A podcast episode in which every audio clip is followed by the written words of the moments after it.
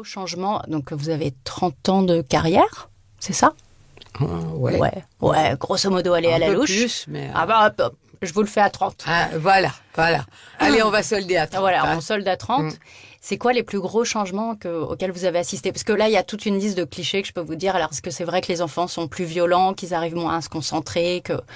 C'est quoi pour vous les changements que vous avez Oh, vus euh, Je, je pense que les enfants sont beaucoup moins violents. C'est vrai? Ah oui. Ah ben voilà, il faut le dire. Euh, moi, petite, avec mes frères, on se mettait des, des tournées euh, que dans aucune famille accepterait. Euh, euh, les instits mettaient des claques dans les écoles de garçons. Ils frappaient, les garçons se faisaient frapper dans les écoles de garçons.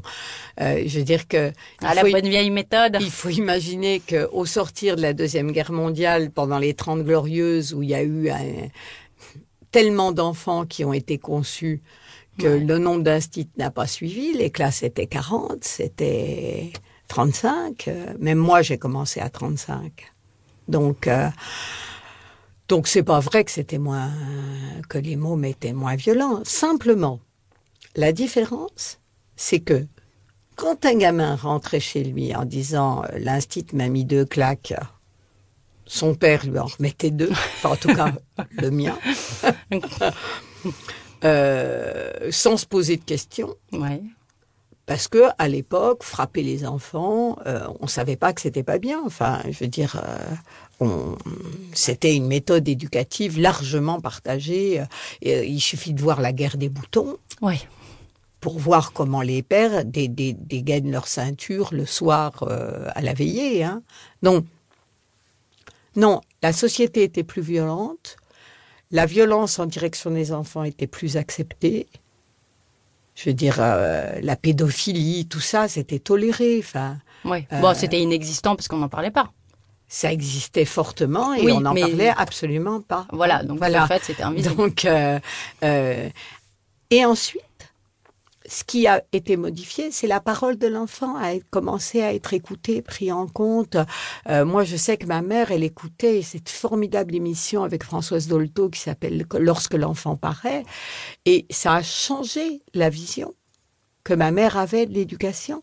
Tout d'un coup, Françoise Dolto, elle expliquait aux parents qu'il fallait être attentif, qu'il fallait écouter, qu'il fallait euh, avoir euh, des conversations avec ses enfants. Enfin, voilà.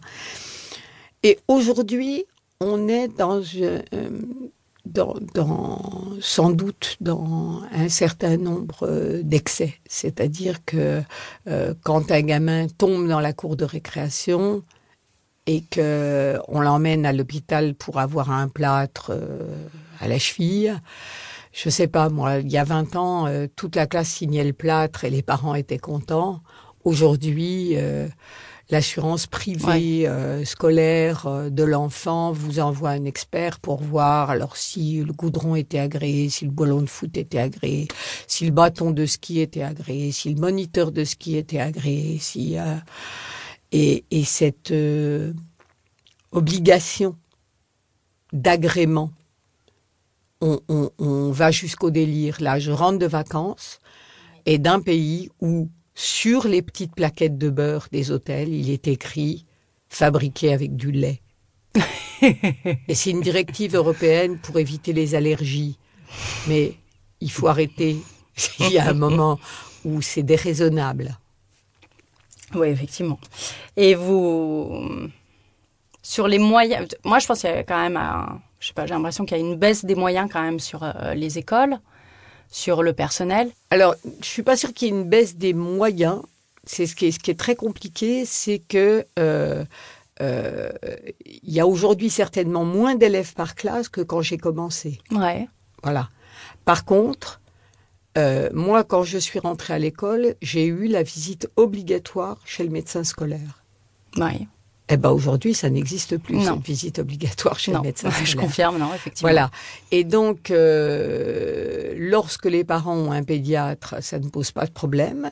Mais il faut imaginer que nombre de parents ne vont pas régulièrement chez un pédiatre. Et donc, on découvre euh, des enfants sourds au milieu du CE2, euh, euh, des enfants qui sont atteints de pathologies que personne n'avait vues. Une fois, moi, le médecin scolaire, il est venu dans mon école.